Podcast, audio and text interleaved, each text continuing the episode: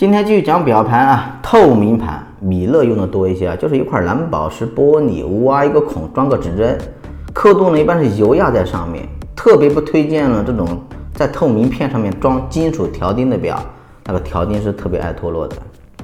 镂空盘，你看表是什么样的设计了，有的全镂空，镂空到没有表盘，对吧？但有的就很尴尬，建筑工人来说啊，大三针表挖个洞。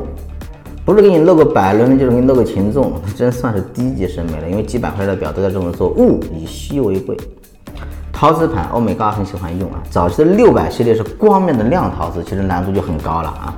现在的新三百呢是亮陶瓷呢，还挖波浪槽，难度是更高的。好在陶瓷材质呢特性比较中和，有硬度，还没那么脆，裂盘的概率呢非常小。但是陶瓷盘有个问题。就是金属条钉固定开孔的工艺难，固定位置难，那个孔开得很细啊，所以呢，新三百的刻度呢会稍微有点偏，也是很无奈的。你要是把洞开得更大呢，就爱裂盘；开得小呢，就位置有点磨合的不好，没办法。碳纤维盘啊，多半配合黑武士这种风格的款，可以覆盖清漆膜。因为呢，碳纤维是碳布做的嘛，大家都知道，所以在日历、开窗啊等开孔的地方呢，稍微有一点点毛刺感。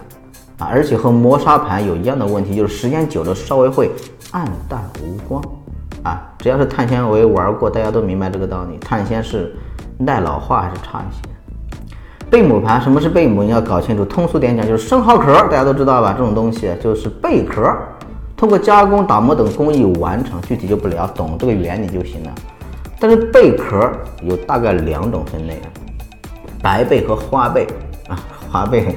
不同的颜色或者说是白色，但是光感非常的五彩，非常的妖艳的，都叫花贝。只有白色且光感比较素的叫白贝。哎，你们会说花贝不是更好看吗？绚丽吗？但这个年代追求的是什么？物，它以稀为贵。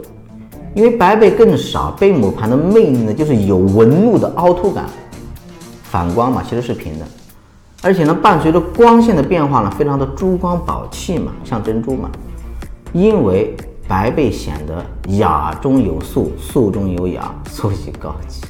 这种话我都不信，你们爱信不信了。一般大点的品牌呢，爱用白贝多一些啊。但是所有的贝盘呢，都是最易碎、爱裂的，而且抗老化也很差，要爱惜的。布艺盘很小众，佩拉还有一款用帆布的，北京呢有用丝绸的。怎么说呢？炫技吧，没什么用。用布做表盘，这不是奇葩中的奇葩吗。珐琅盘，你首先要知道珐琅是什么东西。珐琅是什么东西？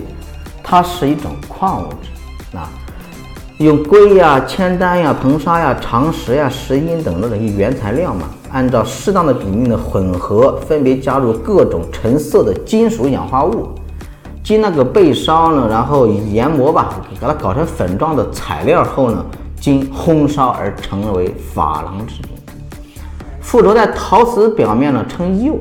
附着在瓦件上面称琉璃啊，明白了吧？而附在金属表面呢，则称为珐琅，这就是珐琅盘。